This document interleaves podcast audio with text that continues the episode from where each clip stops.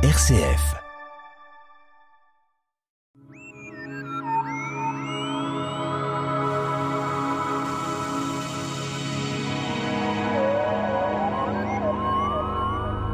Aux confins de l'univers, comètes et étoiles filantes sont mystérieuses mais connues des astronomes professionnels et des amateurs. Elles sont de passage et apparaissent de temps à autre. Notre invité, Nicolas Rossetto, Club d'astronomie Les Pléiades, pour en parler. Alors les comètes, on a beaucoup parlé des comètes avec la fameuse chevelure au bout. Tout ça demande d'expression, demande des informations, Nicolas. En effet, euh, bonjour Pierre, bonjour à tous. Une comète, comme son nom devrait l'indiquer, cométesse, la chevelure est en fait un vestige du, du système solaire et nous allons euh, essayer d'explorer euh, ce qu'il en est plus précisément. Alors, il semblerait que ce ne soit pas des comètes exceptionnelles euh, au niveau présentation, puisque ce sont, semble-t-il, des boules de neige sale. Oui, comme un certain astronome canadien le disait bien, Hubert Reeves, il comparait ces, ces, objets à des boules de neige sale dans le sens où on a grosso modo un mélange de roches et de glace. Et on a également que ces comètes, euh, elles font partie de notre galaxie, elles tournent autour du Soleil, comme les autres planètes, mais à des distances différentes. À des distances différentes, elles sont sur des orbites qui ne sont pas circulaires, c'est-à-dire que euh, elles auront tendance à se rapprocher euh, beaucoup du Soleil à un moment donné de leur passage et euh, s'en éloigneront beaucoup le reste du temps. Alors on sait qu'elles sont composées de glace et puis qu'il y a la fameuse queue des comètes mais ce ne sont pas que des glaces. À l'intérieur, c'est rocheux.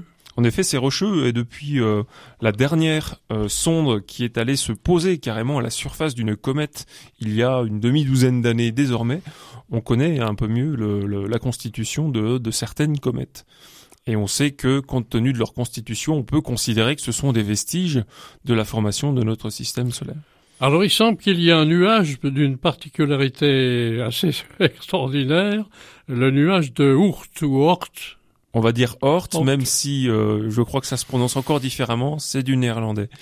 Euh, donc c'est un astronome, c'est une euh, particularité? Alors Oort est un physicien néerlandais, en effet, qui avait théorisé après la Seconde Guerre mondiale que l'ensemble des, des comètes que nous observons semble provenir de ce qu'on appelle un nuage, donc finalement le nuage de Oort, donc une sorte de réservoir qui fait le tour de notre système solaire à une distance assez importante. Le nombre de comètes n'est pas indicable, on, peut les estimer à des millions, des milliards. Il y a des estimations, je ne suis pas sûr de moi, mais je pense qu'on est au-delà du milliard. Au-delà du milliard, euh, donc, euh, de, de, comètes. Alors, il y a bien sûr, ce qui est important, souvent on parle de la fameuse comète de Halley. Alors, Halley, c'est un physicien, c'est un astronome? Oui, c'est un astronome euh, anglais, Edmond Halley, donc qui a vécu à la fin du XVIIe siècle, au début du XVIIIe siècle, et qui, après l'étude de plusieurs passages de comètes, une comète qui serait passée en 1531, une autre en 1607 et une dernière en 1682, a postulé le fait que, en fait, il pouvait s'agir de la même comète et a prédit son retour en 1758, sachant qu'en 1758, euh, il ne serait plus là pour la voir. Alors il y a également euh, Hall, Pop et New j'ai noté ces quelques comètes aussi qui ont des noms. Donc en effet, oui, si nous nous intéressons à des comètes qui ont embelli notre ciel plus récemment. Nous en avions eu une autre en 2020, au mois de juillet 2020, euh, juin-juillet 2020, visible depuis la France le matin à l'aube, puis en soirée qui était une comète qu'on appelle Neowise. En fait, Neowise, c'est le nom du découvreur, entre guillemets, plutôt le système qui a permis de, de découvrir, de la même manière que nous avons eu Albop, qui est une comète qui a été découverte par Hal et Bop, donc deux personnes, et qui a embelli de manière spectaculaire le ciel euh, en 1996 et 1997.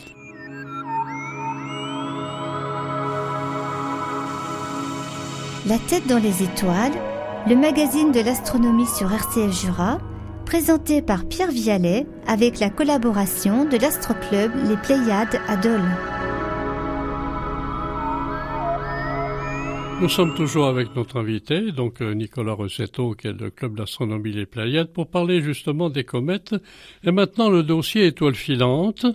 Alors, l'étoile filante, euh, c'est bien connu, c'est passager, mais c'est vraiment euh, magique et mystérieux. En effet, et d'ailleurs, pourquoi en parler au moment où on parle des comètes? Parce que les étoiles filantes nous viennent des comètes.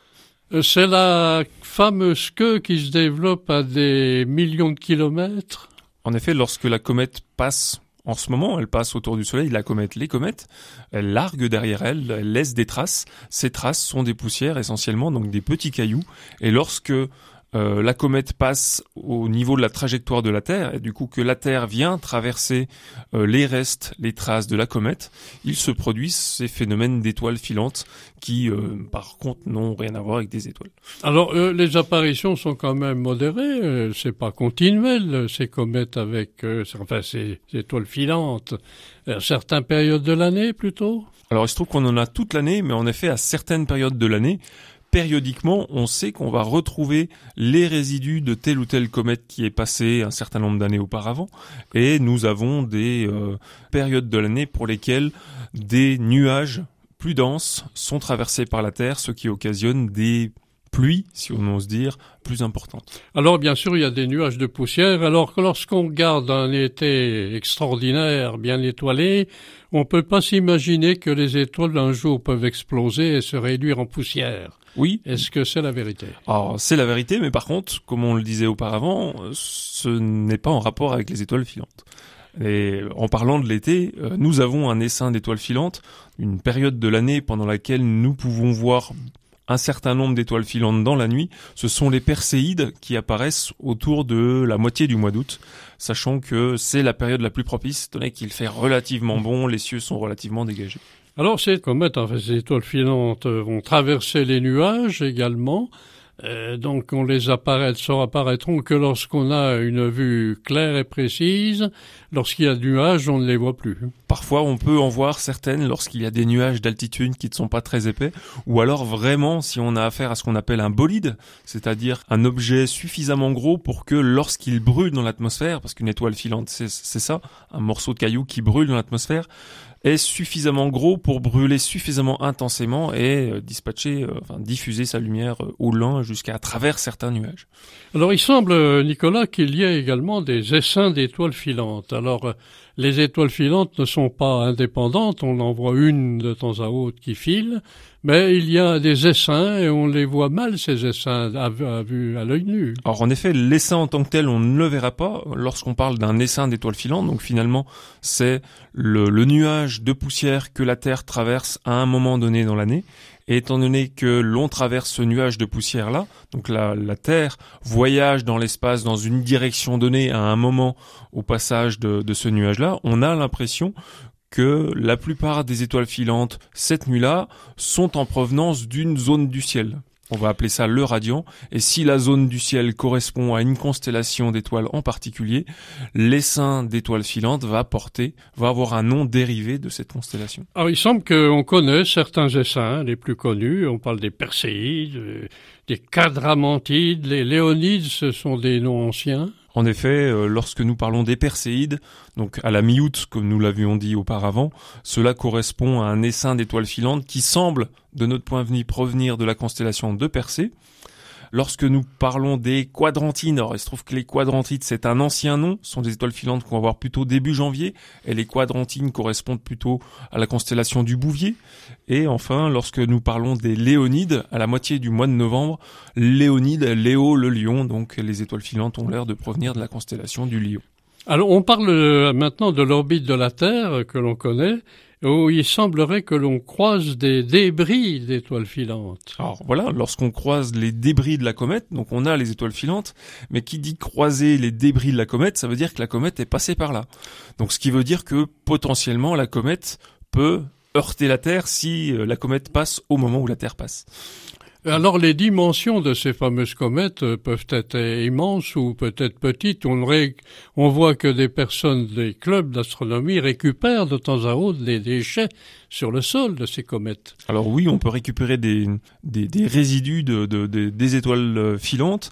Les comètes en tant que telles, finalement, euh, sont bien plus grosses que ces résidus, hein, qui sont de l'ordre du centimètre pour ce qu'on peut récupérer au sol, parfois plus, mais on a plutôt affaire à des objets de quelques centaines de mètres d'envergure, voire quelques kilomètres. Donc on imagine mal un jour ou l'autre une comète super viendrait heurter la Terre, encore que c'est peut-être déjà arrivé. Alors c'est peut-être déjà arrivé, mais si on considère un objet de l'ordre du kilomètre qui vient percuter la Terre, je pense que les dégâts risquent d'être considérables.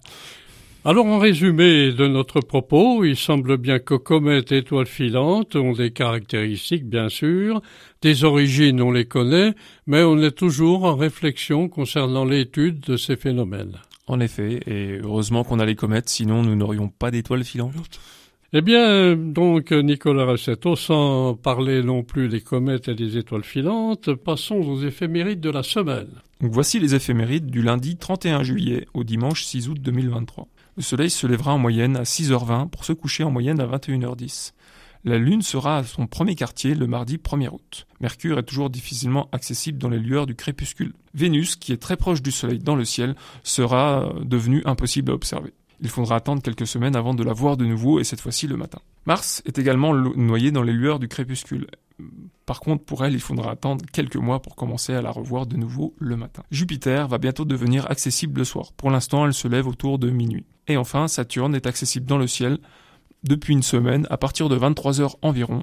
Et pour la trouver, euh, il faudra la chercher sur l'horizon est à cette heure-ci. Et enfin, pour les 3 et 4 août, la Lune sera en conjonction avec la planète Saturne, conjonction qui sera visible après 23 heures. Mais surtout, n'oubliez pas, le week-end du 11 août et du 12 août, vous pourrez aller observer le ciel dans les différents clubs d'astronomie de France et de Franche-Comté, en espérant que le ciel sera dégagé. Nicolas Rossetto, merci pour SF Jura. Merci.